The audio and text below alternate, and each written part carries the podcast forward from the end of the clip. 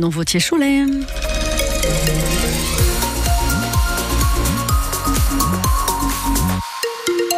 Un petit coup d'œil sur le ciel avec euh, de la grisaille qui persiste tout au long de la journée, quelques rares averses possibles, encore des températures douces, mais les températures vont commencer à se rafraîchir à partir de cette nuit.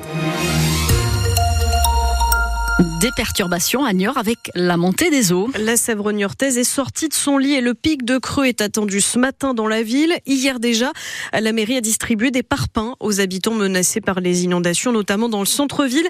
On fait le point avec le maire de la ville, Jérôme Baloge, et c'est plutôt rassurant. Le pic de, de crue est, est, en passe d'être atteint. Euh, à un niveau un peu plus bas que, que prévu puisque la nuit était plus calme et la matinée semble l'être aussi. Par ailleurs, on se dirige vers euh, des événements euh, plus, beaux et plus froids hein, dans les jours qui viennent. Donc euh, voilà, on atteint le pic de crue et, pour le moment, certaines rues sont fermées, mais aucune maison n'est directement touchée à notre connaissance. C'est plutôt rassurant. L'eau s'écoule correctement. Ça veut dire aussi que tous les travaux qui ont eu lieu sur les ouvrages jouent leur office. Ça veut dire que marais Poitevin euh, joue aussi un rôle formidable dans l'évacuation de l'eau Sèvre vers la mer.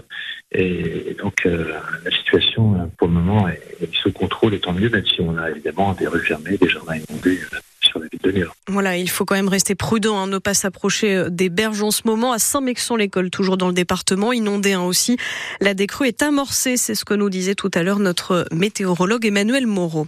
À la COP28, les pays du monde entier approuvent un appel historique à une transition hors des énergies fossiles, compromis trouvé dans la douleur après des heures de négociations, avec toujours un objectif, hein, pendant que les inondations s'enchaînent en cette fin d'année, lutter contre le dérèglement climatique. Le spécialiste du climat François Gémen salue ce matin un accord ambitieux. Deux accidents de poids lourds hier dans les Deux-Sèvres. À chaque fois, les chauffeurs se sont endormis au volant. D'abord au petit matin, sur la deux fois deux voies entre Niort et la crèche, le camion s'est retrouvé en travers de la route après une embardée. D'importantes déviations ont été mises en place le temps de tout régler. Autre accident de camion à Mel, les deux chauffeurs sont légèrement blessés.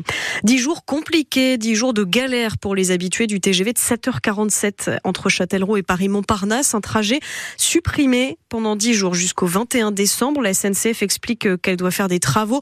Après le passage des tempêtes dans le Poitou, les usagers doivent donc prendre celui d'avant ou celui d'après. Sacha Houlier devrait convoquer la commission mixte paritaire en début de semaine prochaine. Le député Renaissance de la Vienne et président de la commission des lois donnera rendez-vous à six autres députés et sept sénateurs de tous bords politiques pour tenter de trouver un compromis sur le projet de loi immigration rejeté à l'Assemblée nationale par l'opposition. Et Cyril Ardo, ça s'annonce assez compliqué. 14 parlementaires qui vont donc devoir se mettre d'accord à huis clos. La composition de la commission reflète le poids de chaque groupe au Parlement.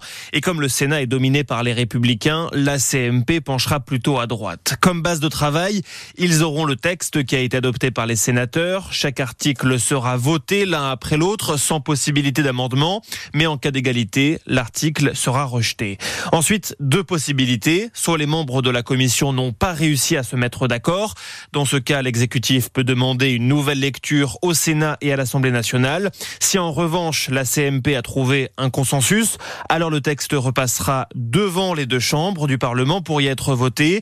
Aucun amendement ne sera recevable à moins que le gouvernement ne donne son accord, mais il prendra alors le risque de voir le projet de loi être rejeté. Gérald Darmanin lui assure ce matin qu'il va porter plainte après des accusations mensongères, dit-il, sur des prétendus marchandages de vote de députés.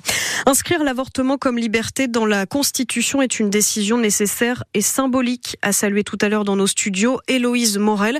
Elle est militante au planning familial de la Vienne. Le projet de loi a été validé hier en Conseil des ministres. En revanche, elle est revenue sur les difficultés toujours rencontrées par certaines femmes, notamment dans le Poitou, euh, qui sont loin de Poitiers et Châtellerault, les hôpitaux où il est possible d'avorter.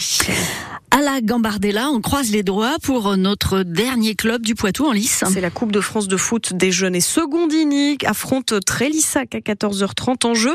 Une qualification au 32e de finale pour le Gatti Foot. En Ligue des Champions cette fois, le Paris Saint-Germain a son destin en main ce soir et se déplace à Dortmund. Il faudra une victoire contre le leader du groupe pour être sûr de passer en huitième de finale. Et puis, sur francebleu.fr, vous retrouvez en vidéo un projet unique qui se prépare depuis le mois de juin au Palais des Ducs d'Aquitaine à Poitiers. Une cinquantaine de brodeuses bénévoles préparent un immense portrait d'Aliénor d'Aquitaine, figure de la ville, reine de France, reine d'Angleterre.